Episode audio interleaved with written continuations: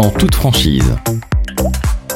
Votre rendez-vous d'assurance, Baudouin de Saint-Chéraud. Bonjour à tous, dans le précédent épisode, nous avons abordé les trois objections principales rencontrées par les personnes qui souhaitent constituer une retraite par capitalisation. Aujourd'hui, nous allons nous poser la question, est-ce que mon plan épargne retraite est un bon plan épargne retraite? En toute franchise, Baudouin de Saint-Chéraud. Intéressons-nous à l'année 2019. L'année 2019, c'est l'année de promulgation de la loi Pacte. La loi Pacte, elle a permis une plus grande flexibilité lors de la phase de constitution, mais aussi lors de la phase de sortie des plans épargne retraite. Ce qu'il faut savoir, c'est qu'avant la loi Pacte, on avait plein de possibilités d'épargne retraite, que ce soit des articles 83, des plans d'épargne retraite collectif, euh, des madelins pour les travailleurs non salariés, euh, plein de, de systèmes différents. Aujourd'hui, la loi Pacte, elle a cherché à simplifier tous ces éléments-là. Vous avez désormais trois compartiments possibles. Aujourd'hui, on va s'intéresser au compartiment du plan épargne retraite individuel. La loi Pacte a permis quelque chose de génial, notamment au moment de la sortie. Avant, vous étiez obligé, lorsque vous aviez constitué une retraite par capitalisation, de sortir en rente. Tous les trimestres, on vous versait une rente qui vous servait de complément de retraite. La principale difficulté que rencontraient nos clients, c'était de se dire, mais moi, qu'est-ce qui se passe si euh, je décède avant euh, d'avoir épuisé euh, tout ce que j'avais épargné? La loi Pacte, aujourd'hui, vous permet de choisir comment vous allez sortir. Soit c'est de l'argent dont vous n'avez pas besoin et vous préférez lisser, en fait, le, revenu. Et du coup, vous pouvez toujours sortir en rente.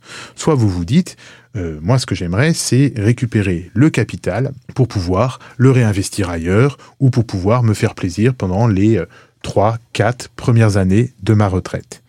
Vous avez aussi la possibilité de le sortir sous forme de capital différé, c'est-à-dire de vous dire j'ai 50 000 euros sur mon contrat retraite, je vais sortir pendant 5 ans 10 000 euros.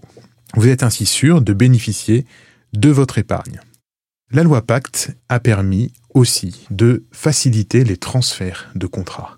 Aujourd'hui, si vous avez un contrat retraite d'ancienne génération, vous avez la possibilité de les transférer sur un contrat de nouvelle génération qui va vous permettre justement de choisir au moment de la sortie comment vous voulez récupérer l'argent. Est-ce que vous la voulez sous forme de rente, sous forme de capital ou sous forme de capital différé?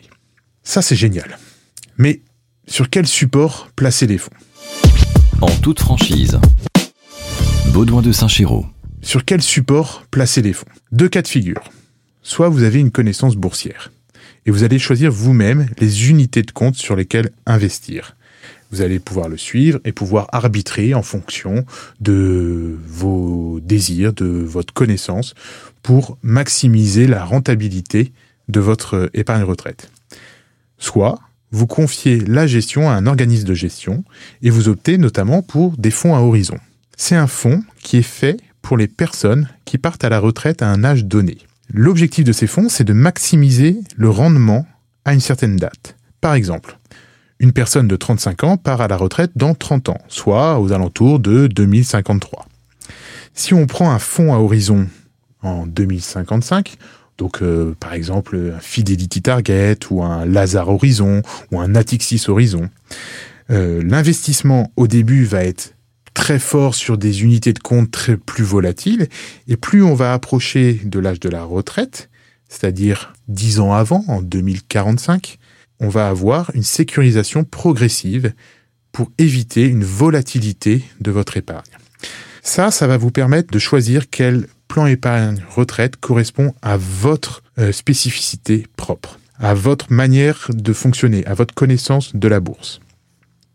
Après, vous pouvez vous poser la question de pourquoi ce plan épargne retraite plutôt qu'un autre Pourquoi Generali plutôt que euh, Swiss Life, Aviva, Allianz ou d'autres Il y a plusieurs points à avoir en tête. Il faut que vous ayez un interlocuteur en qui vous avez confiance. Quelqu'un qui soit à l'écoute de vos besoins, qui soit compréhensible et compréhensif de votre stratégie, qui puisse vous conseiller aussi bien à l'entrée pour savoir quel est votre disponible euh, d'épargne, mais aussi à la sortie. Parce qu'effectivement, on a abordé la possibilité de sortie en rente, en capital ou en capital différé, mais ça va avoir un effet aussi sur votre imposition.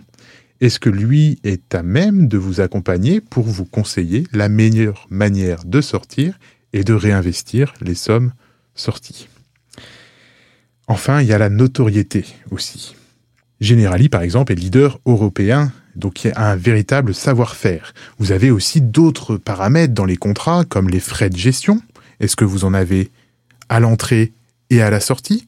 Est-ce que vous en avez uniquement à l'entrée, c'est-à-dire que l'assureur va se rémunérer sur les sommes que vous allez cotiser à l'entrée, donc dans la phase de constitution, qui est quand même la phase où normalement vous avez les revenus les plus importants, ou est-ce qu'il va aussi se rémunérer à la sortie, c'est-à-dire dans le versement de la rente ou du capital, alors que vous, c'est une période où vos revenus sont quand même beaucoup moins importants et vous avez besoin de cet argent.